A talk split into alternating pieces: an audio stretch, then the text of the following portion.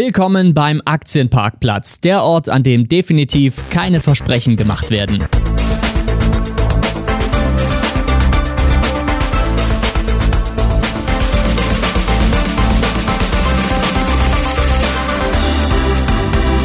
Heute mal was ganz Grundsätzliches. Die Wirecard-Nummer. Die hat offenbar viele Anleger richtig angeschmiert. Klar, in so ein ehemaliges DAX-Unternehmen, da wurde damals auch kräftig investiert. Aber wie investiert wurde, das macht leider wieder deutlich, wie wenig Verständnis selbst die richtig börsenaffinen Menschen manchmal für den Aktienmarkt haben. Wie oft sind mir zuletzt Artikel untergekommen, in denen eben durch den Wirecard-Skandal wieder man muss schon fast vermuten, bewusst Angst vor dem Börsenhandel geschürt wird. Denn medial wurden in Sachen Wirecard besonders die Privatanleger porträtiert, die nicht einfach nur eine Menge Kohle eingebüßt haben, sondern teils auch ihre gesamten Rücklagen.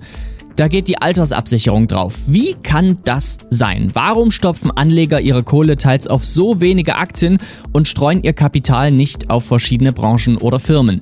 Das liegt entweder an fehlender Kenntnis oder falscher Beratung. Nicht falsch verstehen, auch Anlageberater irren sich mal, genauso wie Wirtschaftsprüfungsgesellschaften oder offenbar auch die BaFin. Jeder investiert mal in eine Nullnummer. Das gehört dazu. So viele Möglichkeiten wir auch haben, uns über die Firmen schlau zu machen, die wirklichen Insights, die haben wir nie. Das kann wirklich immer passieren. Deshalb setzt nie alles auf eine Karte und setzt nicht eure gesamte Kohle, um Gottes Willen. Wenn Wissenschaftler oder Ingenieure einen Großteil oder ihre gesamte Altersvorsorge mit einer oder wenigen schlechten Aktienpositionen verspielen, dann fällt es schwer, Verständnis dafür aufzubringen. Und so geht's auch den Zuschauern beim Fernsehen oder Zeitungslesern, die sich dann sagen, ach Gott, der Aktienmarkt. Also das ist wirklich ein Spiel mit dem Feuer. Vor allem dann, wenn Geschädigte sagen, ich lasse das in Zukunft an der Börse. Ja, gut, was sollst du auch anders denken, wenn ein Rentner eine halbe Million durch Wirecard verloren hat und seine gesamten Gewinne am Aktienmarkt futsch sind? Durch eine einzige Aktie. Klar, sonst wird so gut wie nie über ein gesundes Treiben am Börsenmarkt geredet. Erst wenn die Kacke am Dampfen ist, dann stürzen sich wieder viele drauf. Und wenn auch Anlageberater porträtiert werden, die richtig schmerzhafte finanzielle Verluste einfahren, dann glauben die wenigsten, dass selbst die Experten noch die Kontrolle über ihr eigenes rationales Handeln haben. Freunde, lasst euch bitte um Gottes Willen nicht abschrecken. Lasst euch nicht abschrecken. Klar, Wirecard ist ein Riesenbeschiss und vielen Anlegern tut das weh. Da brauchen wir überhaupt nicht drüber zu reden. Aber, das ist der Punkt, es tut eben besonders medial weh. Und das ist der ausschlaggebende Punkt. Also, wählt eure Positionen sorgfältig aus, streut eure Investitionen, seht auch zu, dass ihr so eine gewisse ausgewogene finanzielle Balance bei euren Investitionen haltet. Schwerpunkte kann und sollte man sicher setzen, nur bitte Kontenance. Und ganz wichtig, setzt eure Ausstiegspunkte. Wer seine Schmerzgrenze nämlich kennt und überall einen Stop-Loss setzt, äh, der kann nicht wirklich viel verlieren. Das ist übrigens auch der Grund, der bei Medienberichten über das Daytrading nie angesprochen wird. Dort heißt es meist, ja, wer sich verzockt, der muss mitunter auch viel, viel Geld nachschießen.